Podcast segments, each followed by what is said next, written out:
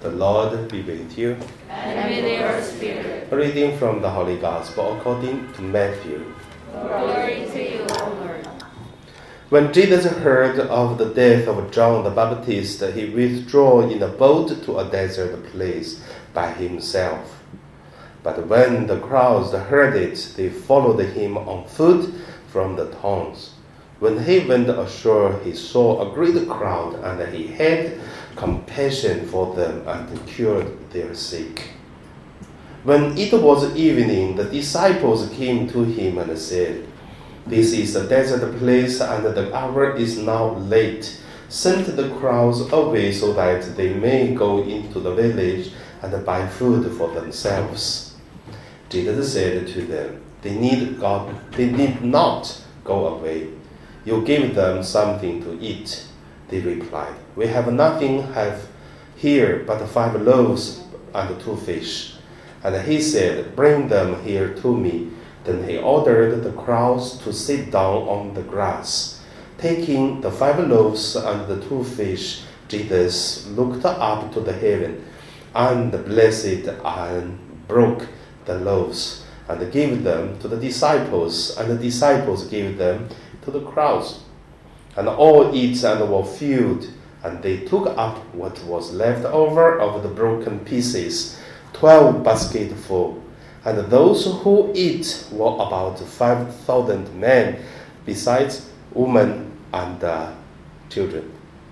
The Gospel of the Lord. Praise, Praise you, Lord Jesus Christ. So today, my meditation name is uh, God help the people who help themselves. So it's a little bit a tricky uh, title, but I think it's uh, uh, quite interesting to look at. God help the people who help themselves. Means if you do not help yourself, God cannot help either. First, let us look at uh, the, the example of, uh, I mean, true example in my life. In my hometown, we have uh, a big uh, a number of uh, Tans family, which are all Catholics. We have a lot. And also, one of the relatives is Young's family like our dead bishop uh, Michael Young is also Young. The Young's family with Tan's family in my hometown used to be relatives. Means my grandpa's grandpa, they are cousins or brother, sister, whatever. But however, it's quite close.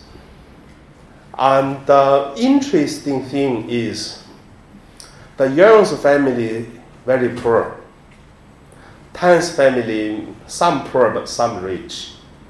But Young's family always poor. And people said that's um, like a kind of a curse from God. It's the destiny of their family. But I don't believe because I don't believe that God asks some people to be poor all the time. But what's the reason? So according to my observation that I see when Tan's family going to work hardly in the farm, or to go out to do the business, or to do some uh, uh, handiwork in the house. What did Young's family do? They play uh, chess on the ground, on the street. They stay at the house, do not do anything. But of course, they have food to eat but they don't try to do work. And the generation to generation, they live in that way. It's very comfortable, I tell you, but never can be rich. But that's why at that moment I noticed, don't blaming God that um, you are poor. Of course, it's a miracle. I mean, can be happened. You stay at home, same time you have money to come, which is good. Everyone wants it. I mean, that's one example. God help the people who really help yourself. You really try hard. If you try hard, still cannot get anything. Yep, that's life. But normally, what you harvest, you get what you harvest.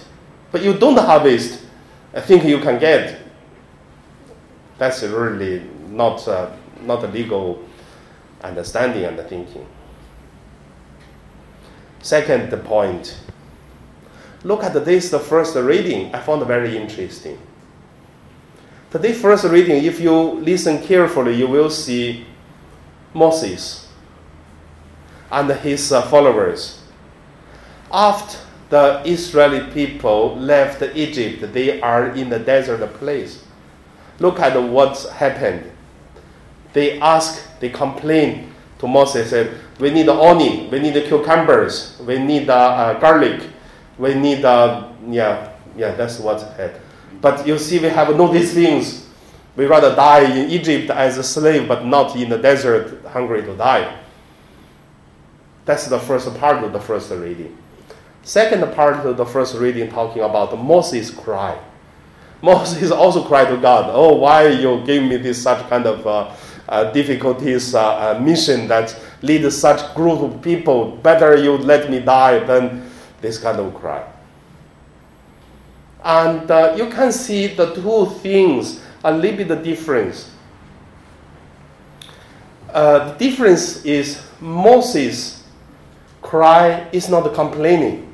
He's really poor and then suffered and then he is uh, ask God. You see, don't let me see my uh, what's the words he used? It's very interesting words. Uh, he said, "Don't let me see my misery." So he wanted to be better. And then he prayed, prayed to God to help him. But the Israel people's complaining is, God, you're wrong. So I'd rather go back to what life I have. I need this, need that, but don't have.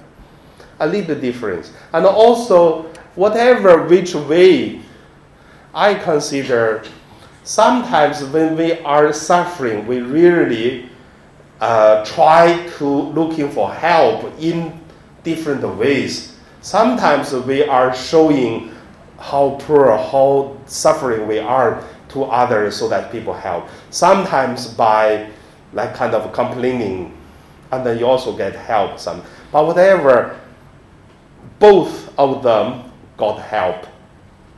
First, Israel people they have manna to eat. Later on, even the, the birds came and they have meat to eat. And uh, uh, Moses. He also got help from God, which is uh, his uh, father-in-law. I'm teaching him. You're going to make uh, 72 elders. They are helping you to manage the whole group of the people. And then also Moses released his uh, burdens to the 72, and then all together carry the mission of God. So that is also solved the problem. So you could see Moses and the Israel people could just sitting there doing nothing and uh, complaining or show I'm poor, I'm suffering like a kids. But they are not. At least when the manna comes and then they collect the manas to eat, they are relying on God but at the same time waiting for the time of God. So Moses are listening to his father-in-law to divide his power to the 72. He also tried his uh, use his wisdom. So don't think that you are sitting there in the flood and then some people help you, you're looking for God's help, but do not uh, give your hands to the people who really physically appear in front of you. You refuse. There is a story I talk about, isn't it? So you could see God helped the people who helped themselves. So from this, we could see how about us? How do we help ourselves, same time relying on God? I believe that's the next gospel. I give you one key you can look at in today's the gospel. Can be the third point. Uh, let's look at uh, our, our way of uh, help ourselves, God help us. In today's gospel, you could see Jesus did not do miracle without nothing. Remember, not without.